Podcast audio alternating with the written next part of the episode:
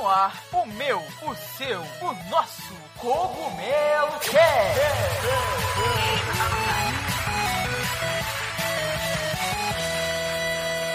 Oh yeah, Mario Time. E aí pessoal, tudo bem com vocês? Aqui quem tá falando é o Toad. Here we go! No Twitter, arroba ToadUanap. E hoje nós estamos aqui para mais um Cogumelo Cast, trazendo um assunto polêmico, um assunto aí que deu o que falar nas últimas semanas, movimentou assim bastante gente e com certeza é um assunto que interessa a você gamer. Como você já deve ter visto aí no título, nós vamos falar da indústria dos games no Brasil. Então nós vamos abordar o começo dessa indústria, coisas muito importantes como impostos, redução desses impostos. Então, com certeza interessa a mim e interessa muito a você que está aí nos escutando. Hoje eu estou aqui com a presença né, dos incríveis que vocês já conhecem e eu vou deixar que eles se apresentem. Então se apresenta aí, pessoal. Fala galera, André Dana na área. Me siga no Twitter, arroba André L Dana com dois N's. Fala aí pessoal, eu sou o Beto, Charge beam malfunction. redador da casa, e me sigam no Twitter também, arroba Alberto Narch. Além de falar bastante sobre aqui o portal e sobre a casa, o podcast, tem outras aleatoriedades lá também. Então é isso aí, pessoal. Se aconcheguem na cadeira aí, bora lá. E pessoal, como nós estamos em um podcast, eu espero que vocês estejam nos escutando com qualidade. E falando em qualidade, não se esqueçam dos nossos parceiros da Logitech, que tem os melhores headsets com os melhores microfones e conforto que vocês podem encontrar. O link da Logitech está aqui na descrição, independente de onde você esteja nos escutando. Eles têm sempre os melhores headsets, mais completos e com, claro, o melhor custo-benefício. Então, não se esqueçam de conferir o site da Logitech para encontrar os melhores produtos.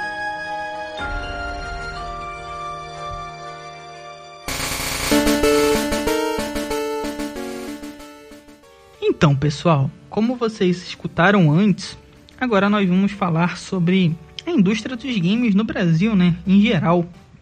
Então, eu posso apostar que a maioria de vocês que estão aí nos escutando não fazem ideia de como essa indústria começou, a famosa indústria dos games, né, que a gente chama, principalmente aqui no Brasil. Agora a gente vai falar um pouquinho sobre esse começo. Eu tenho certeza que algum de vocês vão se surpreender, que foi um começo assim nada normal. E então eu vou passar a bola aí pro pessoal. O que, que vocês sabem aí, pessoal, do começo da nossa indústria dos videogames? Como que começaram os videogames aqui no Brasil? Vocês sabem um pouco sobre como que começou? Ó, bem no comecinho ali, no final dos anos 70, começo dos anos 80, o mercado de games começou a realmente ter uma cara no Brasil. No começo foram muito representações assim de jogos básicos, né, que já tinham em outros lugares, como por exemplo o Pong. É importante falar também que no começo a importação desse tipo de entretenimento era muito restrita no Brasil. Mas ela estava pegando fogo no mundo inteiro, né? Pô, videogame até hoje é conhecido, são anos e anos, décadas de indústria, né? E muita gente que viajava ou que ouvia falar de notícias internacionais e tudo mais queria consumir esse tipo de coisa, apesar da legislação não permitir, ela ser bem rigorosa e tudo mais. Aí, a partir dos anos 80, as empresas começaram a ter representantes nacionais para conseguir é, dar esse entretenimento para o público brasileiro. Então foi aí que entrou na jogada a Tectoy, que é conhecida até hoje, Ah, a Gradiente, que representou aí diversas empresas, diversas indústrias. Teve até loja de brinquedo, a Estrela representou a Nintendo em Sim. algum momento dos anos 90. Então tinham esses players brasileiros que na verdade eles eram intermediários, né? Eles estavam ali fazendo meio de campo para o público brasileiro conseguir usar e se divertir com coisas e produtos que já estavam circulando mundialmente aí há bastante tempo. Sim, que nem você falou. Assim, no começo, a gente tinha umas leis. A pessoa olha assim, ah, o Brasil é muito absurdo até hoje, né? Mas naquele tempo acho que ainda era mais. A gente tinha umas leis que eram, bota aspas aí, né? Pra proteger a indústria nacional, só que a indústria nacional não existia. então vamos proteger algo que ainda não existe. Sem incentivar que ela exista, né? Então eles proibiam a importação de produtos eletrônicos como videogames. Então, o que, que o pessoal muito fazia? Por isso que tinha muito muitas versões piratonas dos consoles famosos, né? Tinha os consoles Piratex, que o pessoal comprava uma peça de cada e montava no país, né, de forma pirata, que rodava jogos do Atari, depois isso aconteceu com jogos da Nintendo, porque não podia importar. Então o pessoal comprava peças aleatórias e montava aqui e surgiam os consoles novos. E aí chegou a Tectoy, né, que a Tectoy foi incrível, cara. A Tectoy até hoje eles fazem algumas coisas interessantes, né, mas naquela época eles todo mundo aí com certeza já jogou algum console em algum console da Tectoy ou já ouviu falar da Tectoy, né? Eles chegaram a fazer jogos. Fizeram um famoso jogo da Mônica, né? Que foi uma repaginada num, num famoso jogo do Japão, é. né? Então, pois é. O Roberto falou também da, da Gradiente. Cara, eu tenho um Super Nintendo, eu tenho dois Super Nintendos. Um, ele é dessa versão da Gradiente, quando a Gradiente era licenciada pela Nintendo, né, para poder distribuir os consoles e eram fabricados aqui no país, cara, era tipo bem incrível. Então a gente saiu de uma indústria que era nada, sabe, do comprar peças e montar aqui de forma assim, vamos botar entre aspas também ilegal, né? Até chegar numa indústria que existiu, né? Que fazia consoles e vendia os consoles. Então, mas o começo foi bem doido, cara. O começo foi bem. Queremos e vamos dar um jeito para jogar. Meio assim. Eu acho que isso que você tá falando, Toji, é muito por causa da ditadura, né? O Brasil na década de 80 ainda era comandado por militares, né? Então acho que isso deve ter influenciado também. Ah, sim. Não, com certeza, né, cara? Mas eu acho que se a gente parar pra ver até hoje, foi um estrago bem grande, né? A gente ainda tá saindo meio que desse pensamento. Hoje eu acho que é, são os últimos resquícios que sobraram, né? Falando no geral. E é uma coisa que atrasa de qualquer forma. Então você tem essa coisa de vamos proteger muito, mas você não dá outras formas do pessoal fazer aquilo. Então, vamos proteger, vamos proteger, mas aí, como que eles vão produzir eles próprios, sabe? Não tinha essa coisa. E aí, quando, com certeza, quando a ditadura acabou, o mercado foi abrindo, né, aqui no Brasil, e as coisas começaram a melhorar, cara. Mas sem dúvida, mano. Sem dúvida que atrasou muita coisa. Meu Deus, muito. Foram 20 anos aí de atraso, né? Essas leis protecionistas, eles só protegem, tipo, interesses políticos, porque não tem produto nacional, ou não tinha, quer dizer, hoje, hoje até tem, né? Mas na época não tinha produto nacional para rivalizar com o Nintendo e etc. Sim. É, é, é, tipo aquilo, né? Vamos dar protegê-los, mas a gente não fala que, que vai acontecer, quem que vai fazer e fica nessa coisa de aspas, proteção, né? Mas é um atraso absurdo, cara. E acontece, eu acho, muito disso hoje também. Tem taxas absurdas para coisas importadas, enquanto aquelas mesmas coisas aqui dentro tem menos taxa, né? Menos taxação. Só que a gente não produz nada. Então acaba que a gente tem que comprar importado e caro. Sabe? Isso é muito sem sentido. É mais fácil você falar pro cara que produz lá fora, fala assim, ô, oh, calma aí. Vou tirar essas taxas e você vem produzir aqui no meu país, pô, tranquilo. Então acabou, mano. Acabou, você cria emprego, o mercado fortalece o país, sabe? Em vez de sair taxando todo mundo. Isso é horrível, cara, porque aqui a gente não produz, mano. A gente não produz nada. Se vocês forem ver agora, cenário atual, 2020, Nintendo, Microsoft e PlayStation foram embora estão aqui, né, no país com suas representantes, mas eles não fabricam mais no polo industrial de Manaus. Então todos os consoles são importados. Tudo que chega no país de videogame é importado em relação a consoles de videogames. Então tem que ter, né, essa ajuda para quem faz, para até para fortalecer o mercado nacional e para, poxa, beneficiar a gente um pouquinho, né? O Brasil é um país produtor é, de matéria-prima, assim, em diversos sentidos. Ele exporta matéria-prima para um país X, o país X que tem uma indústria forte vai fabrica algo com aquela matéria-prima e revende para o Brasil por um preço absurdo. Isso, tipo, tem milhões de exemplos aqui, eu não vou me aprofundar porque eu não sou especialista, né? O minério de ferro, a gente minera, tira vários minérios, vende, por exemplo, para a China e compra o ferro, pronto. Isso com N coisas, tipo, que nem você falou, tipo, basicamente tudo. A gente faz ali, né, é muito bom em, em arranjar matéria-prima, vende pro cara e o cara manda o produto pra gente muito mais caro. Então é muito doido, cara. É muito sem sentido. Mas, né, Vamos torcer para que isso melhore. A gente está numa situação agora que todas as empresas não produzem mais no país, por exemplo.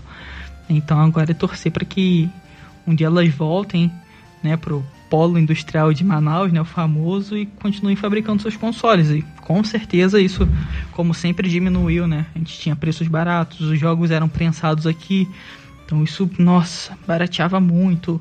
Os jogos da Microsoft, por exemplo, eram muito mais baratos, até mídia física, porque era tudo feito aqui mesmo, cara. Feito aqui, então não precisava importar, não tinha aqueles milhões de impostos em cima. Então a esperança é que isso melhore. Pois é, não, é, é, muito louco porque agora, né, o que tá pegando muito fogo nessa, nessa guerra de impostos, né, nessa briga de entender ali o que, que vai ser reduzido, o que, que não vai e tal, é o tal do IPI, né, que é o Imposto sobre Produtos Industrializados. E aí, cara, é uma mistura de sensações, né, porque por um lado uh, você vê o presidente da República se mobilizando para diminuir e tudo mais, e aí tem gente que fala que isso não, não afeta nada, e aí eu já vi notícia também que, é, sei lá, o presidente, acho que era o presidente da Federação das Indústrias do Estado lá de Amazonas, ele reclama que reduzir os impostos é, pode desestimular o mercado e a Zona Franca de Manaus e tal. Então, essa mexer com impostos e com taxas tal é um malabarismo muito complicado. Eu não sou nenhum especialista nem nada, mas justamente porque ao mesmo tempo que parece que é um ganho na hora, também tem muita gente que perde no processo. Talvez nem o gamer acabe ganhando tanto no final. Então é meio complexo demais, né, cara? Eu acho é. que é complexo nada, cara. não, não sei. Eu acho que não, porque assim. É, interfere muito no estado, né? Que nessa máquina gigantesca que interfere até no pãozinho que a gente come, no trigo. Então o estado aqui no Brasil é gigante cuida da água que você toma quando, né, é taxação e taxação, imposto, imposto. A máquina do Estado aqui no Brasil é gigante. Por isso que o pessoal fala assim, reduzir imposto, como é que essa máquina gigantesca vai continuar funcionando? Então, assim, o imposto que foi reduzido é sobre IPI, imposto sobre produto industrializado. Só que a gente não produz mais videogame. Então é um imposto para nada. Não produz nada aqui. Reduziram tipo, o imposto de um aparato que a gente nem faz, sabe?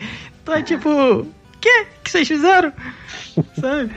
Talvez ah. quem se ferre sejam os próprios nacionais que a gente comentou no começo, né? Tectoy, por exemplo, que tá voltando aí com algumas produções já. Produção uhum. nacional já afete ela, né? É, para ela com certeza reduz. Ou ela mantém o mesmo preço e vai ter uma taxa de lucro maior, né? Aí é eles que vão ver. Eu acho que o pessoal tá falando muito, que provavelmente pode até diminuir esse imposto, mas o próprio vendedor repassa pro jogador. Mas enfim, isso é sobre produto industrializado, produzido aqui. A gente não produz nada. Então, e aí? A gente quer saber de. A gente importa muito. Então, é isso que importa esse tipo de imposto é meio que sem noção. É que, ó, galera, eu tô baixando imposto. Qual? Não importa. Só foca que eu tô baixando. Então, não, não funciona. Esse não é muito importante. É, talvez, quem sabe, no futuro e tal, vai ser bom pra indústria. Mas atualmente, que nem você falou, a gente não vê nenhum impacto. Não tem como. Todos os novos consoles de, da nova geração são todos importados. Então, nenhum impacto no bolso agora, sabe? Ver isso na prática. É, o consumidor não vai deixar de consumir de forma alguma. Seja no, no mercado normal, no cinza, no negro, qualquer um. E eu acho que quanto mais o Estado ficar com essas políticas, é, só vai fazer uma coisa: incentivar a pirataria. Só isso. Hum. É, cara, é porque é que nem gente viu, né? Vamos botar assim, indústria de games nacional, o pessoal tinha vontade de jogar. Fez o que? Só atrasou. Então o pessoal comprava peça vendia aqui dentro mesmo. E é isso que acontece, né? Ah, o pessoal tem vontade de jogar, mano. Eles não vão deixar de jogar. Então eles vão continuar jogando. Isso aí pode aumentar a pirataria e tudo mais, desbloqueios de consoles, né? Hoje a gente não tem mais uma, aquela pirataria antiga do PS2, a gente desbloqueia e tal. Então, também acho que pode afetar nesse sentido aí. Aumentar um pouco mais a pirataria e tudo mais. Vocês acham que pode voltar aquela época PS2 até Xbox 360 e tudo mais? Hum. Cara, não sei. Ó, é inegável que o consumidor brasileiro vai consumir de qualquer jeito.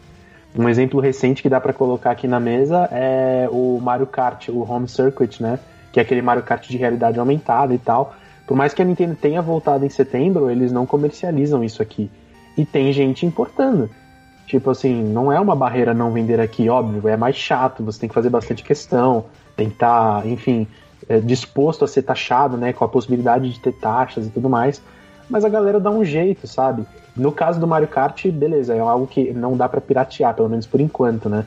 Não, não tem como você piratear um carrinho de controle remoto com câmera que converse com o console e tal.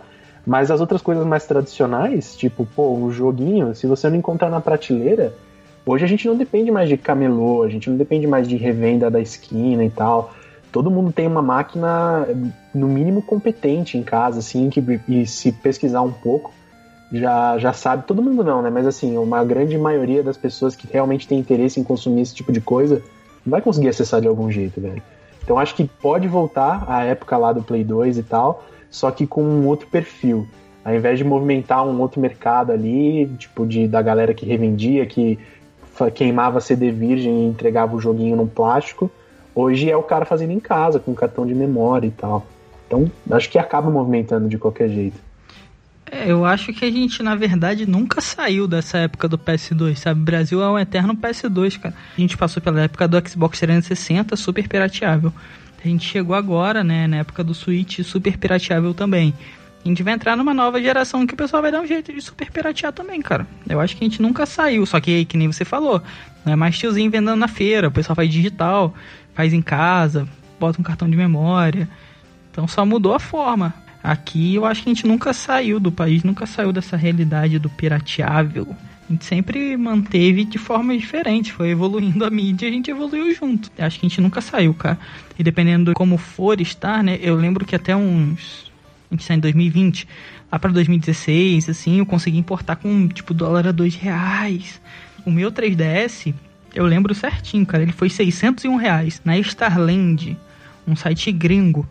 É, eu comprei ele, o meu da minha namorada na época, e foi 600 reais cada um. Eu não comprei aqui dentro, que ia ser mais caro. Importando, ficou muito mais barato. Muito mais barato. Pegando os dois, era tipo o preço de um só. Que o dólar era dois reais. Então, nossa, ninguém pirateava, basicamente. Você comprava no, nos sites de gringos, é, nossa, delicinha. Dobro do preço só, sem imposto, perfeito. Aí tudo voltou normal, né? Dólar a seis reais. E aí voltou. Aí volta, né? A pirataria e tudo mais. Meio que o Estado te obriga Ah, vem por aqui, meu jovem. Você estava indo num bom caminho, agora continue nesse, sabe? Vai empurrando meio a galera, porque o pessoal vai querer consumir, cara. E não é não é uma coisa ruim, é, é arte, cultura, o pessoal quer consumir. E, e, é tecnologia, né? Toda semana tá lançando um novo. O pessoal vai dar um jeito, cara. Vai dar um jeito. Eu, não, eu tipo assim, a gente não tá falando que é certo. Mas a gente, eu pelo menos, eu não julgo, sabe? Não julgo quem faz ou quem pega um joguinho pirata ou. Não, não julgo, mano. Ah, principalmente aqui nesse país. Nossa, eu não julgo mesmo. É, não tem nem como, né? Não tem argumento, cara. Porque assim, se fosse acessível, aí é uma coisa. Aí você fala, pô, cara, ó, tá num preço legal, vende na esquina da tua casa, por que, que você não vai lá e compra? Tipo, chega no lançamento, cara, vai lá, prestigia. Só que não tem isso, cara, não tem esse acesso. A gente tá gravando hoje, dia 29. Amanhã, dia 30, lança Pikmin 3, né? E cara, eu tô assim, roxo para jogar. Eu não joguei o do Wii U nem nada, tô muito afim de jogar. Só que ninguém vai receber no lançamento. Eu, eu curto mídia física, né? Então eu sei que eu vou ter que esperar, tipo, mês que vem, assim, para jogar um negócio que lança amanhã, que já vai ter um monte de gameplay em todo lugar e tal. Então, cara, pega alguém que quer. Imagina eu, alguém que quer, sei lá, 15 vezes mais que eu. E ele tem a possibilidade ali, ele tem um computador, ele sabe dar um jeito de jogar, sei lá, por emulador, faz os corres dele. É claro que o cara vai acessar isso, cara. Não tem. Não, a, os mídias, os, as vias justas, vamos dizer assim, não estão ali, sabe? Então, eu também não julgo, cara. Eu entendo muito, eu me ponho no lugar. Cara, eu lembro quando lançaram o Pokémon X e Y, que foi assim, tipo, o último Pokémon que eu fiquei, tipo, no hype. Fui comprar, liguei para várias lojas para saber se tinha. Pô, foi um dia muito especial, justamente porque, pô, o lançamento foi global, né? Foi mundial. Assim, é, talvez eu acho que dá pra você jogar, Alberto, que é se a Nintendo liberar aquele código esperto pra gente fazer análise, né? É, alô, Nintendo! É, alô, Nintendo, ajudem aí. pá, vocês Paga estão. nós. Pagar nós, estão sempre ajudando aí com os códigozinhos pra gente fazer. Os codiguinhos pra gente fazer review. Então já dá aquela salvada de pelo menos jogar no dia, né? Porque, por exemplo, 500 reais um game de Switch. Tipo, meu Deus. É, Isso não é justo. E eu me sinto muito. eu me sinto muito idiota de pagar isso, sabe, cara? é, eu me sinto usado. Tipo, Me sinto usado. Tipo assim, vem cá, ô trouxa, vem cá, vem cá. Vem, vem, má, vem. me dá oi. seu dinheiro aqui. É. Nintendo vem, pega minha carteira, pega o dinheiro e Não, me joga. nem só, nem só eles, cara. Eu acho que qualquer um. Eu tenho um amigo, né? E a gente faz bem. Conversa bem sobre isso. Ele fica tipo assim. Nossa, vou pegar esse jogo. Eu tá contra, ele tá tal. Eu, cara, que você é muito trouxa. Ele é, né? Vou não. Que tipo, às vezes é muito caro, cara. É, por exemplo, um FIFA tal. Que é, né? Quase não muda, né? Basicamente não muda nada. É. E é tipo muito caro a cada É, no ano. lançamento. No- E daqui a 12 meses tá 50 reais o FIFA. 12, 6 meses, cara. Tá 50 reais. Já era. Pior que não é brincadeira. Não é, não é brincadeira. Então, tipo assim, é, tem, tem várias soluções. A gente quer fortalecer uma indústria, né? A gente não fala. Não tá falando pra acabar videogames, para as coisas não funcionarem. A gente tá querendo fortalecer uma indústria, cara. Então, somos jovens e tudo mais. A indústria, maior indústria do mundo assim, de entretenimento. A gente tem muita capacidade. Só ver aí o que aconteceu com aquele jogo do Selbit. Nossa, batendo recorde de arrecadação. Então, brasileiro gosta, brasileiro ajuda, apoia. Então, a gente te- também tem que ter tudo do- a nosso favor, né, cara? Principalmente o Estado a nosso favor, né? Já que a gente faz, somos bons. Meu Deus, é como se tivesse. Sabe aquelas bolas de presídio de, de desenho que bota no pé assim? Quando você tenta correr, tem aquelas bolas de ferro prendendo o seu pé? É tipo isso, cara. Tá a gente tentando andar com a bola de ferro daquela presa, assim, impossível. O brasileiro sofre muito pra ser gamer, cara. Sofre demais. Tem aqueles grupos de Nintendo Switch no Facebook e tudo mais. E a galera posta assim: ah, a minha coleção. E aí tem, sei lá, 5, 6 mídias físicas. E aí eles já- o pessoal já fica zoando, né? Pô, já tem aí o que eu ganho no ano inteiro. Ah, já dá pra comprar um carro. E tem uns caras, tipo, com duas mídias físicas, assim, pô, olha aqui, que bacana. Então, tipo, é uma conquista você ter alguns jogos, sabe? Então, é muito louco, cara, é muito louco. E quando você falou do preço do 3DS, 600 reais, né, na época, hoje em dia um usado tá mais de 600 reais. Ah, bem mais, mano. Bem mais. É, é muito triste fazer esse antes e depois, cara. Nossa. Não, e você faz um, de... um antes e um depois e você vê que no futuro piorou, sabe? Pois é. tipo, nunca é a hora boa de comprar. Você fala, não, não, agora tá num preço legal, mas aí ano que vem tá pior e, tipo, nunca melhora, nunca reduz. Tem que tem 8 anos do, do 3DS, né? Eu peguei, tipo, muito recente. Pois Quando é. saiu, né? Vai fazer 8 anos e, tipo, ficou Sim. mais caro do que o preço do. Exato. Caraca, mano. E Que agora um chutado, assim, que uma criança mordeu analógico, jogou contra a parede, tá mais Isso. caro que o zero bala que você comprou na época, velho. É, por exemplo, eu tenho o Blue aqui. Ele é muito novinho, Então. cara. Eu sou apaixonado. E se eu passar ele, é- não é por menos de 800. Ele tá muito zero bala, sabe? Mais do que o que eu peguei na época. né? Na época, né? Tem 8 anos. Vamos... Tem literalmente uns 7 anos. Vai fazer 8 anos. Então, assim... O que aconteceu, né? Era pra ter Pois é. barateado. É, o muito caminho louco mesmo. isso, né? Muito louco, cara. Não, eu acho que aquela frase que você falou em algum momento aí eu vou tatuar no peito. O Brasil é um eterno PS2, mano. Boa. Não sai do lugar, até superaquece igualzinho, mano. Pô, dá- Nossa, muito, muito Chateadão. isso, cara, muito isso. É bem tenso, cara. É que nem a gente falou, né, cara? A gente tem tudo pra ser bom e a gente consome. Caraca, a galera consome, cara. Eu já conheci gente que trabalha e pega muita parte da sua grana pra comprar jogos, sabe? É o famoso nerdão. Mas é, eu vejo muito pessoal também falando que, assim, videogame aqui no Brasil, é, ele meio que define até a sua classe social, né, cara? Ele é muito luxo muito luxo. Então a gente até consegue ver isso assim pelos consoles. Ah, o cara tem Xbox, é o mais popular, vamos assim dizer, porque tem o Game Pass, é mais fácil. O cara tem Nintendo, caraca, são jogos hiper mais caros. E aqui no Brasil ainda fica muito mais explícita, porque o pessoal olha e fica tipo, meu Deus, ele tem videogame com mídia física. Nossa, é muito caro. E lá, no, vamos botar nos Estados Unidos e tal, em países normais, né? Europa, em geral, Japão, Austrália, países normais, é um item normal. de entretenimento que você consegue comprar.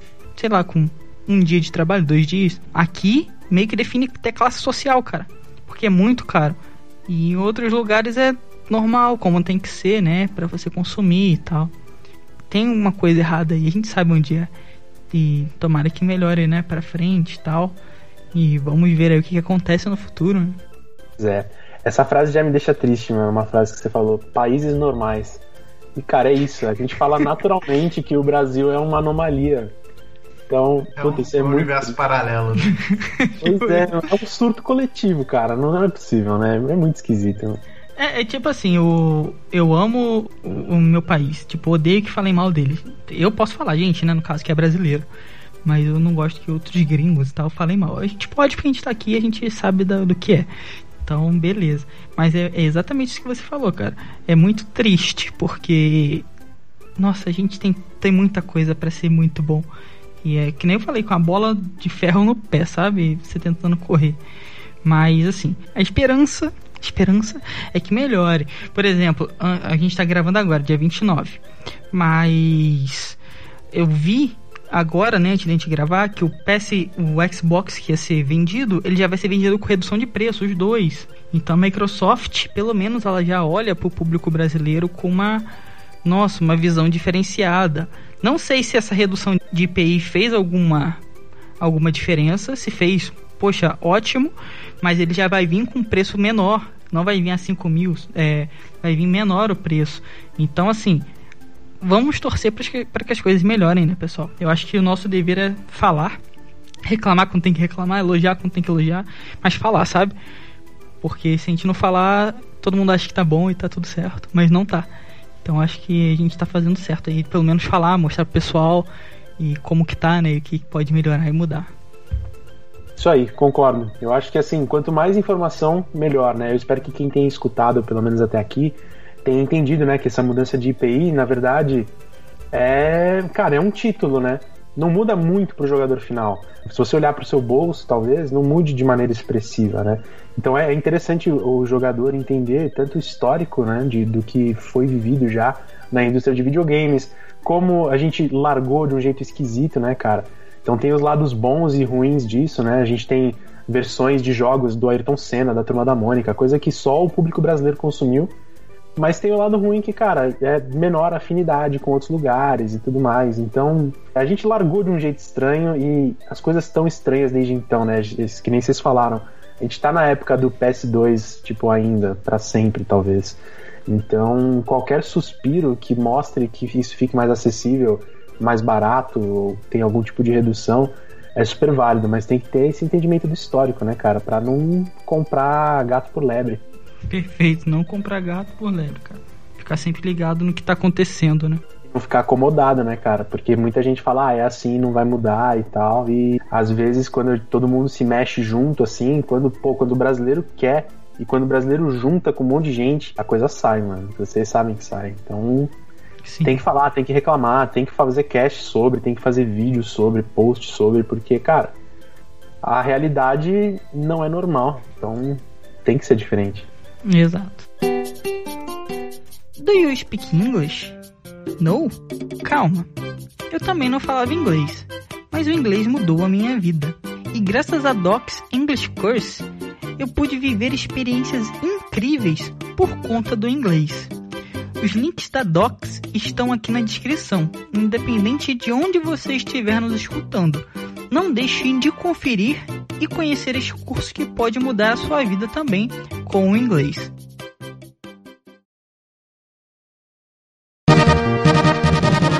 Bom, a gente teve um bate-papo aqui, acho que foi bem informativo, né? Foi bem mesa redonda mesmo para entender a mudança que o IPI gerou para o consumidor final, né? Que na verdade não é tão substancial se você levar em consideração que a gente não produz nada de fato dentro do país, né? Então eu queria abrir aqui a discussão de o que, que poderia mudar de fato para melhorar a vida do consumidor final, né? Do jogador. O que, que vocês acham? Quais são a opinião de vocês? O que realmente seria efetivo para mexer tanto no bolso quanto no entretenimento do jogador final. Então, dar um reboot no país, começar do zero, né? redescobrir o Brasil. Não, sacanagem. Devolver a chave pros índios. Tira da tomada, deixa Pedir, perdão pelo vacilo, foi mal aí, galera. Toma aí a chave, valeu. Aperta o Falou. botão ali 10 segundos, deixa reiniciar. O último que sair apaga a luz. Pode crer. Mas sério, sério mesmo, eu acho que a gente, assim, a gente tem um estado muito grande, né? Que cuida até da água que a gente toma, do trigo que a gente vai fazer o nosso pão. E eles taxam tudo, cara, até o ar que a gente respira. Então é um estado gigantesco, então a gente sustenta muita gente que não faz nada, né? Vários senadores e tudo mais, e isso acaba tendo que gerar riqueza, porque esse pessoal não gera riqueza, né? Eles estão lá fazendo nada. Então quem gera riqueza é o que? A gente. E a gente tem que gerar mais riqueza para sustentar mais essas pessoas. E isso gera cada vez mais imposto. E então a gente tem que começar tirando essa galera, né? Dar um corte bem legal. Porque, sério, senão isso a gente vai poder voltar aqui daqui a 20 anos, ter essa conversa e ela vai continuar da mesma forma. A gente reclamando das mesmas coisas. Um bom exemplo é pegar as músicas dos anos 70, por exemplo, que são basicamente 40 anos atrás, 50 anos atrás, e vocês vão ver que eles falam sobre os mesmos problemas de hoje em dia. Porque é a mesma galera de antes está aqui, né? Governando. Então, acho que começa mudando por aí, na estrutura. E depois incentivando, cara, o desenvolvedor. É, incentiva o mercado, tira taxas, né? E de um outro lado você vai ganhar com isso, porque, ah, reduziu esses impostos aqui, pô, legal. Mas a gente vai ganhar do outro lado, porque esse desenvolvedor nacional vai fazer joguinhos, ele vai vender joguinhos, então a empresa dele vai contratar mais gente, a empresa dele vai gerar mais grana porque vai vender, é, vai aumentar o mercado nacional, né? Porque outras empresas vão ver, tipo, olha, esse cara aqui fez, deu certo, vou fazer também. Então vão surgir mais empresas que vão gerar mais empregos. Então é tipo uma bola de neve. Então acho que ir por aí é muito importante, porque senão acontece como acontece hoje. O pessoal que é bom no BR vai embora e vai para fora e tal. A gente perde os nossos melhores mentes, nossas pessoas mais criativas para países que dão uma condição melhor, né, de vida. Eu, tipo, como eu falei, realmente eu gosto muito, amo muito meu país. Tipo, muito, muito, muito. Por isso que até a gente tá discutindo formas de melhorar isso. Tem todo mundo querer, que senão não acontece.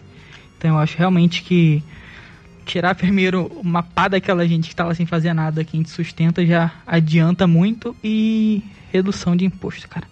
Nossa, reduzir esses impostos, essas taxas, diminuir o tamanho desse Estado brasileiro que nos governa, acho que ajudaria muito para a economia, cer- certo? E ajudar muito quem faz, consome e gerar mais emprego. Então, em- no lado econômico, nossa, ia ajudar muito. É, eu vejo que o Brasil, num todo, não só nessa parte de games, ele precisa se atualizar. Eu acho que o Brasil ainda é um país muito feudal, sabe? De diversas maneiras. Por exemplo, o Código Penal brasileiro é da década de 40, para vocês terem uma ideia. E outra coisa, eu acho que o Brasil precisa investir em educação. Educação é, é, é libertador, sabe? É difícil a gente não, não generalizar política, mas a impressão que eu tenho é que os políticos se beneficiam da ignorância do povo para se beneficiarem. Você vê famílias de políticos, isso é absurdo. Pai, filho, esposa, isso é Sim. absurdo, cara. Isso é absurdo. Pessoas que ficam anos, anos e anos e anos e anos e anos no mesmo cargo, sendo eleito para a mesma coisa, e não faz nada, cara. E não faz nada pro povo, não faz nada. E tá sendo sem- sempre sendo eleito, porque assim, de certa forma, a, a maioria da população, é, nós aqui somos privilegiados, mas a maioria da população brasileira é, é completamente ignorante, sabe? E eles precisam ter educação, sabe? Eles precisam ir para a escola e não aprender só português e matemática. Precisam aprender sobre política, sobre ética, sobre é, educação financeira, que são coisas assim primordiais para um ser humano ser, ser um ser humano médio, sabe? Um exemplo bom, cara, que eu sempre cito é a Coreia do Sul, Japão também. Coreia do Sul, por exemplo, se eu não me engano, depois da Segunda Guerra, eles investiram 80% do PIB de tudo que eles produziam em educação. Ou foi lá pelos anos 80, se eu não me engano. Eu sei que não tem muito tempo, tem tipo pouquíssimo tempo. Mas eles investiram muita riqueza em educação. Hoje eles são uma potência tecnológica, estão importando cultura com K-pop. Isso é muito importante, a gente zoa, tipo, eu não gosto, mas eles importam cultura, cara. E atingem milhões de pessoas. E são um país que tem uma condição de vida hoje em dia agradável para sua população, porque eles deram educação.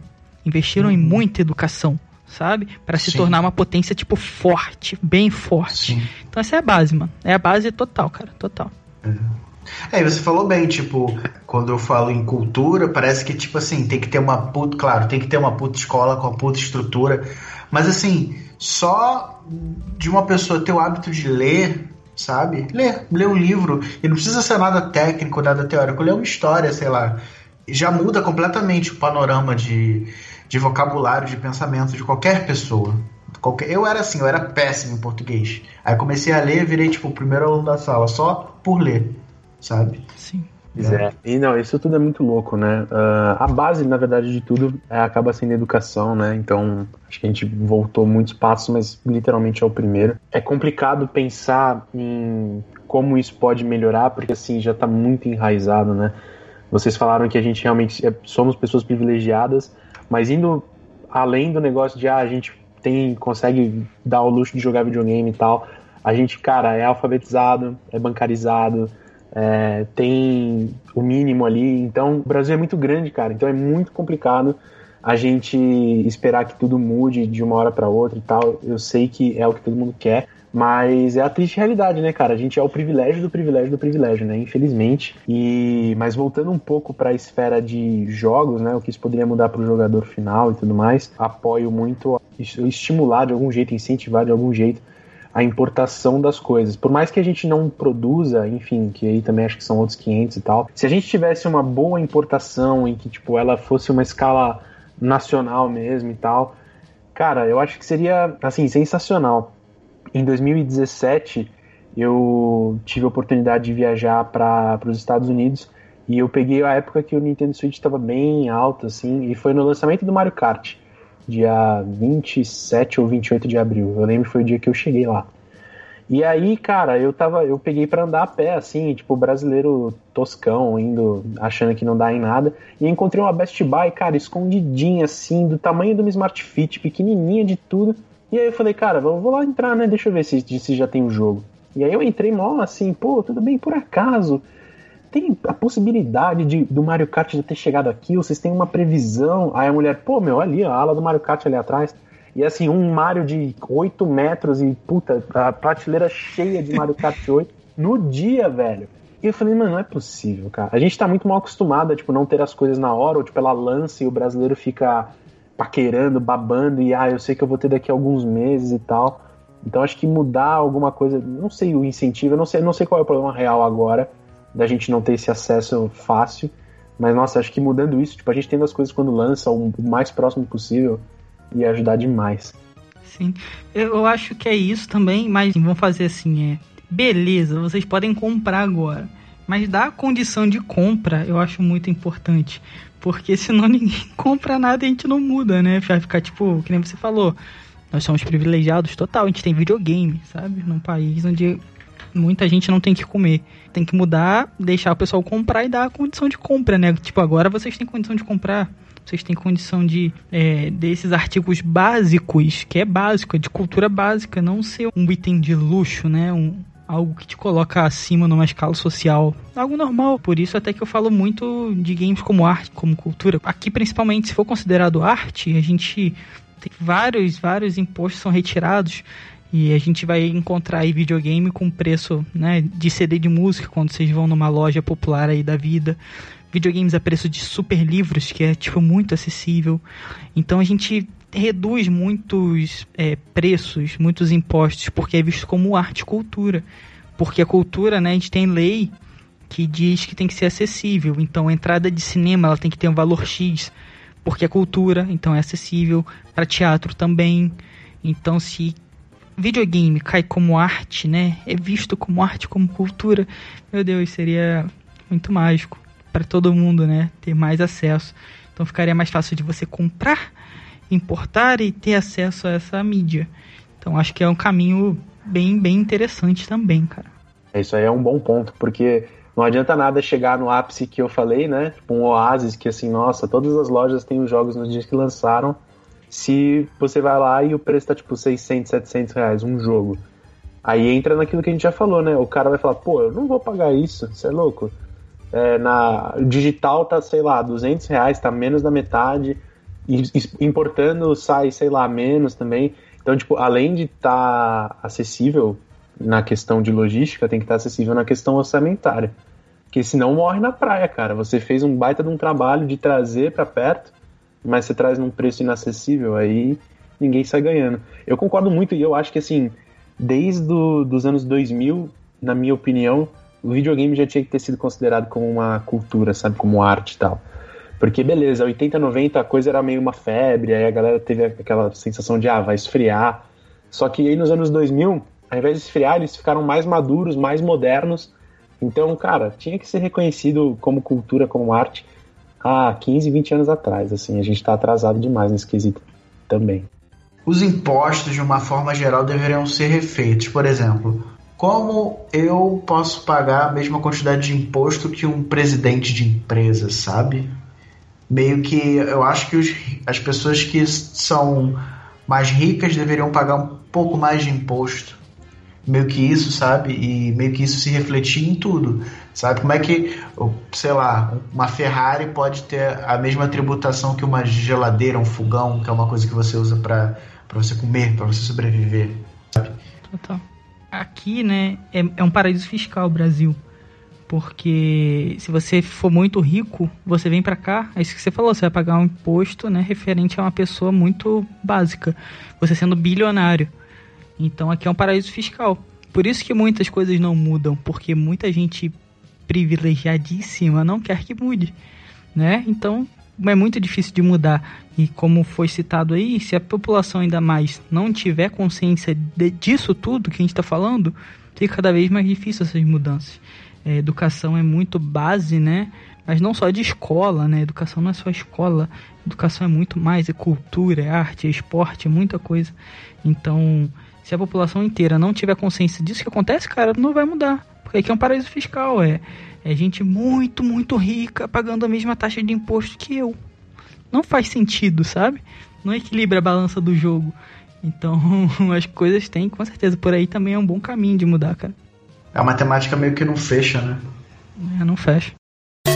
Então é isso aí, pessoal. Chegamos ao final de mais um Cogumelo Cast. Estamos aí no nosso Cogumelo Cast do número 49, quase chegando no número 50, que é metade de 100. Caraca, quase chegando a mil.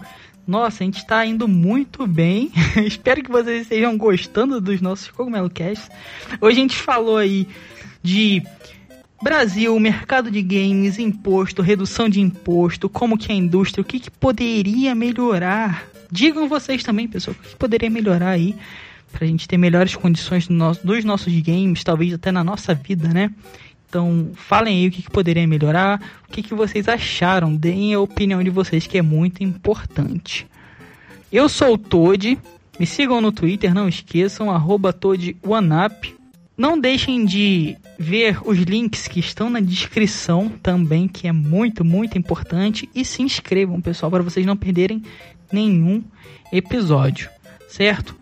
Eu vou ficando por aqui, vou deixar o pessoal se despedir, mas é isso. Até o próximo Cogumelo Cast e falou! Valeu, pessoal. André Dana se despede. Me sigam também no Twitter, arroba André L. Dana com dois N's e votem com consciência.